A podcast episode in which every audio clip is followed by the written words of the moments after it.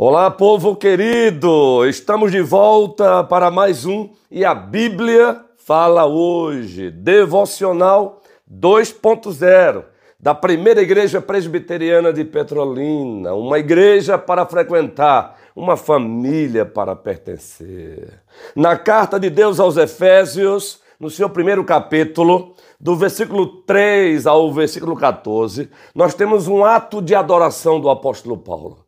E nesse ato de adoração do apóstolo Paulo, muito especialmente no versículo 13, o apóstolo compartilha conosco a seguinte verdade: a verdade de que em Cristo Jesus nós fomos selados com o Santo Espírito da promessa. Sim, é assim que se encontra o versículo 13 do primeiro capítulo da carta de Deus aos Efésios. Nele também vós, tendo ouvido a palavra da verdade, o evangelho da vossa salvação, e nele também crido, fostes selados com o Espírito Santo da promessa. Sabe o que significa, meus irmãos e minhas irmãs? Significa segurança para nós.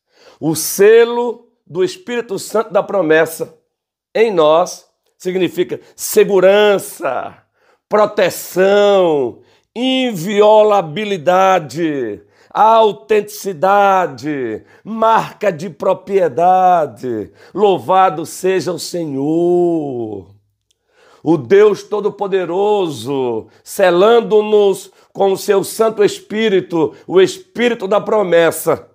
Ele manda para nós a seguinte mensagem: Vocês me pertencem, vocês são propriedades minhas, em vocês ninguém mexe. Louvado seja o Senhor. Nós usufruímos de segurança celestial, de proteção celestial, inviolabilidade celestial.